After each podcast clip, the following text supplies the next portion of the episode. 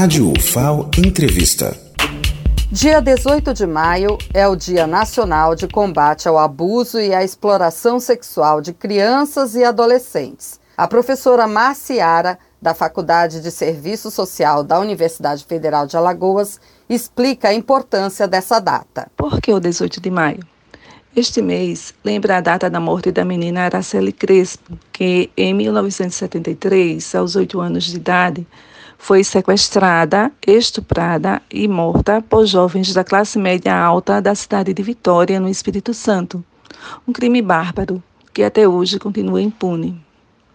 Então, a partir de denúncias e mobilização dos movimentos sociais, no ano de 2000, o presidente Fernando Henrique Cardoso sancionou a Lei 9.970.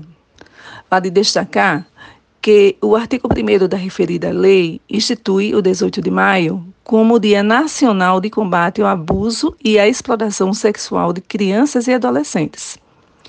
Cientes de que crimes como estes continuam a acontecer em todo o território nacional, torna-se fundamental mobilizar, sensibilizar, informar e convocar toda a sociedade a participar da luta em defesa dos direitos de todas as crianças e adolescentes.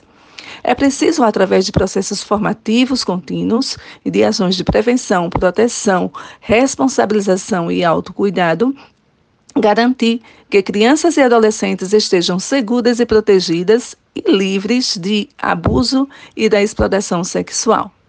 Convidamos você a vir com a gente e a continuar fazendo bonito.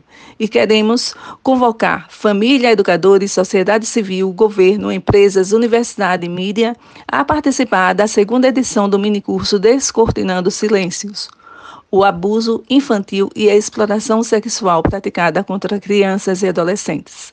E juntos assumirmos de forma qualificada o compromisso ao enfrentamento à violência sexual pois todos e todas temos responsabilidade para com o desenvolvimento de nossas crianças e adolescentes. E lembrem-se, todo dia é 18 de maio, a luta é contínua.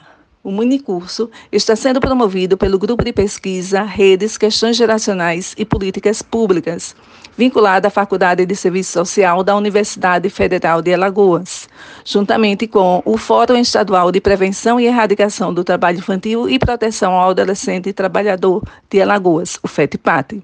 Também contamos com a participação de vários órgãos governamentais e não governamentais enquanto parceiros. Sejam bem-vindos e façam parte do nosso curso.